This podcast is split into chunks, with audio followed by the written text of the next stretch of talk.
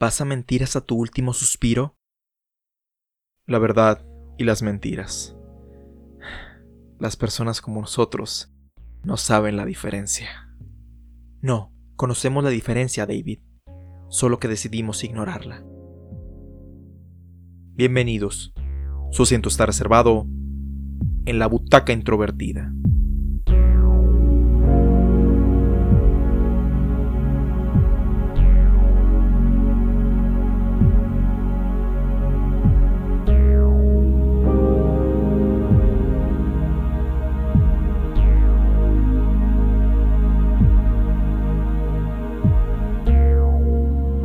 Atomic Blonde es una cinta estrenada en el año 2017, escrita por Kurt Johnstad, mientras que la dirección corrió a cargo de David Leitch, basados en la novela gráfica The Cold the City, escrita por Anthony Johnson e ilustrada por Sam Hart.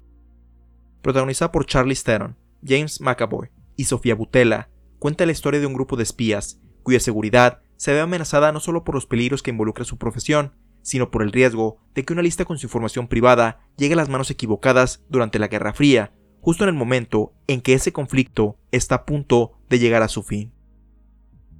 Antes de ver las cintas de John Wick, he de confesar que estaba más emocionado por ver la película Atomic Blonde. ¿Será porque cuando vi el tráiler todavía tiene fresco el recuerdo de la participación de Charlie Theron unos años antes en Mad Max Fury Road, combinado con el estilo que proyectaban las imágenes, o qué sé yo, pero algo tenía este filme que me llamaba más que la saga protagonizada por Keanu Reeves, que para entonces iba a estrenar su segunda parte. En ese momento, desconocía que el mismo director había participado en la primera entrega de John Wick, lo que explicaría el por qué en mi mente me hacía sentido comparar una con la otra. Siendo que recientemente se está hablando nuevamente de Atomic Blonde, vamos a explorar los detalles de la cinta en este episodio. Noviembre de 1989. Por las calles de Berlín, un hombre corre desesperadamente por su vida. Para su infortunio, su perseguidor lo intercepta, impactándolo fuertemente con su automóvil haciendo que pierda la habilidad de utilizar sus piernas y que pueda escapar. Después de un breve intercambio de palabras, el hombre, James, es asesinado y arrojado a un río cercano por su perseguidor, quien antes de deshacerse del cuerpo le arrebata su reloj de pulso. Días más tarde, la agente de MI6, Lorraine Broughton, es llamada a un interrogatorio donde asisten sus superiores directos, así como un agente estadounidense de la CIA. Durante esta sesión, Lorraine les da los detalles de la misión que le asignaron donde además de recuperar el cuerpo de James y traerlo a suelo británico, tenía que recobrar el reloj de pulso, dentro del cual se encuentra una lista con información confidencial no solamente de ella, sino de un gran número de agentes encubierto, que en las manos equivocadas pudiera traer graves consecuencias. Adicionalmente, debía ayudar a que un agente alemán pudiera cruzar libremente por el país, ya que él había memorizado la lista, convirtiéndolo en un blanco para aquellos interesados en esa información. Lorraine procede a contarles lo que sucedió en esta misión, donde tras varios conflictos y traiciones con agentes de varios países, logra recuperar la lista, a costa de haber perdido al agente alemán y a una agente francesa, con la cual había establecido una alianza personal y profesional. Sin embargo, Lorraine les oculta el hecho de que tiene en su poder esta lista, e inculpa a otro agente de MI6 de ser un traidor, justificando de esa forma el haberlo asesinado. Al final, Lorraine se deshace del resto de los agentes de la KGB, después de hacerlos creer que estaba de su lado, toma un vuelo para reclamar su libertad hacia los Estados Unidos, lugar al que llama casa, junto a la gente de la CIA, y la película termina.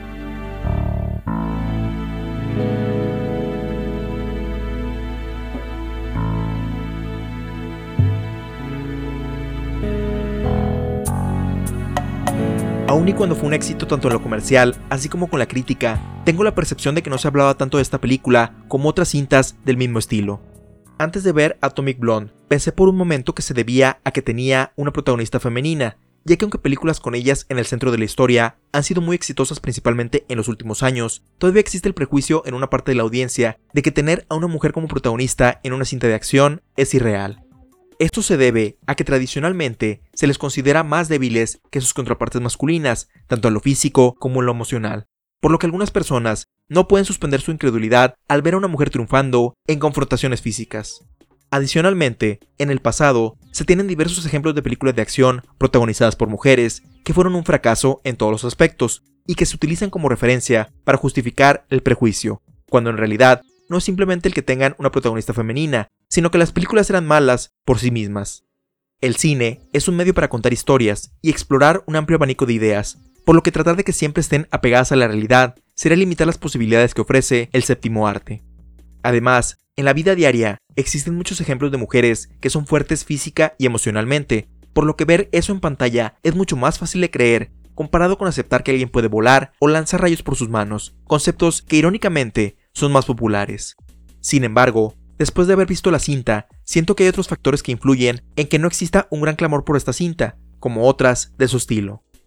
La película cuenta con un gran sentido de estilo, utilizando una paleta de colores intensa en ciertas escenas y un tono de fotografía frío para transmitir la desolación y tensión que se sentía en la época, así como de cierta forma reflejar el estilo en blanco y negro de la novela gráfica original, sin llegar a los extremos que la adaptación de Sin City utilizó en su momento, y recordándonos constantemente que está ubicada en la década de los 80 gracias a la banda sonora. Sin embargo, esta combinación a veces choca con lo que la película quiere contar, ya que los tonos de neón aparecen principalmente en escenas más centradas en los diálogos, mientras que los tonos fríos o neutros contienen la mayoría de las escenas de acción.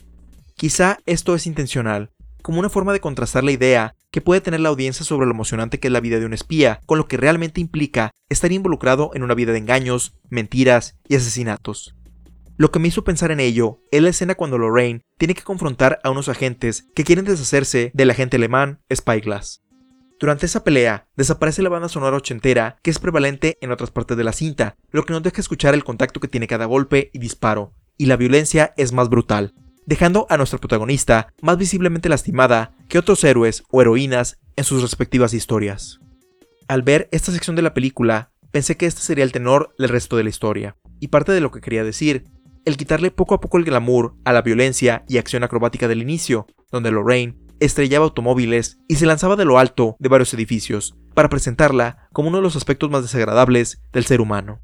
Siento que este punto era importante para diferenciarla con otras películas, como John Wick, por ejemplo, ya que los personajes en esa historia son asesinos y no espías, y aunque se le da peso a las muertes que ocurren ahí, se glamoriza más la violencia y las armas, siendo un ejemplo de esto cuando en la segunda película John va de compras por su armamento como si fuera un evento social o estuviera ordenando una cena lujosa.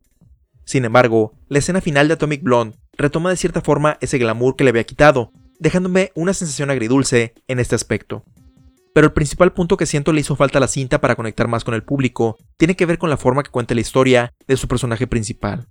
Durante la mayor parte de la película, lo que sabemos sobre Lorraine es lo capaz que es en su trabajo, así como que este ha endurecido su carácter y su forma de interactuar con otras personas se ha hecho más dura y seca, tratando de ocultar sus sentimientos para evitar demostrar algún tipo de vulnerabilidad de la cual sus enemigos puedan sacar provecho.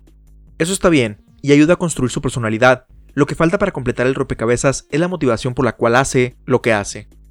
Beatrix Kido quiere vengarse de Bill por haber tratado de asesinarla. La Mujer Maravilla quiere salvar al mundo y demostrar lo valiosa que es la humanidad. Sarah Connor quiere lograr un mejor futuro para ella y su hijo John. Rey quiere encontrar su lugar en el universo, entre otros, son ejemplos de protagonistas con motivaciones bien definidas y que no son comunicadas claramente, haciendo que en nosotros surja el deseo que consigan su meta personal al final de la historia. Incluso, Imperator Furiosa, personaje también interpretado por Charlize Theron, sabemos que busca su libertad y las del resto de las mujeres que viven bajo el yugo de Immortan Joe temprano en la historia, lo que le añade esa tensión a la acción de Fury Road. Desafortunadamente, es hasta la última escena que nos enteramos que todo este tiempo Lorraine estaba luchando por su libertad, que si bien recontextualiza el resto de la cinta, siento que le resta impacto en el momento a la acción cuando estás viendo la película por primera vez. Sobre todo considerando que se utiliza el recurso de alguien contando su historia después de que ya ocurrieron los eventos, haciéndonos saber que por más daño que padezca la protagonista, su vida no está en riesgo, por lo que siento que no se tomaron las mejores decisiones para beneficiar a la narrativa. Por lo que entiendo, este interrogatorio es parte de la novela gráfica original en la que Atomic Blonde está basada, pero difiere con el final de la misma, específicamente con la verdadera nacionalidad de Lorraine. Soy de la idea de que una adaptación no debe estar esclavizada a replicar la secuencia de eventos de la original, pero se requiere poseer un buen criterio para seleccionar los mejores elementos para beneficiar a la nueva versión. En mi opinión, siento que este no fue el caso, restándole a lo que de otra forma es una gran película de acción, limitando el impacto que sus otros elementos tienen, evitando a su vez que pueda destacar frente a sus contemporáneos.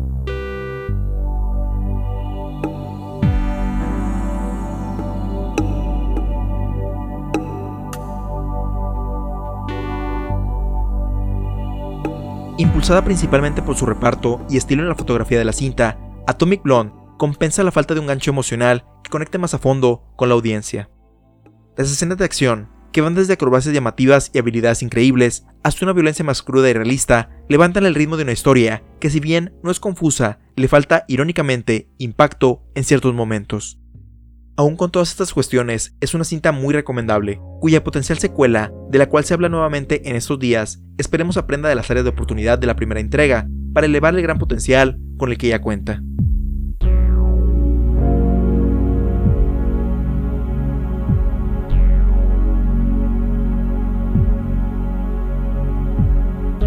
Te recordamos que puedes compartirnos tus opiniones, ideas, sugerencias y o comentarios sobre Atomic Blonde o cualquiera de nuestros episodios anteriores al correo contacto Puedes escuchar todos los episodios en butacaintrovertida.com, Spotify, Apple Podcasts, Google Podcasts, Stitcher, Tuning, entre otros, así como tener notificaciones de cuando se publican, suscribiéndote a nuestro RSS o en las redes sociales oficiales facebook.com diagonal introvertida e instagram.com diagonal introvertida. Si quieres ayudar a impulsar este podcast, déjanos una reseña positiva en Apple Podcasts y compártelo con tus amigos en redes sociales. Hemos llegado al final de este episodio. Te esperamos en la próxima función, donde ya tienes tu asiento reservado en la butaca introvertida.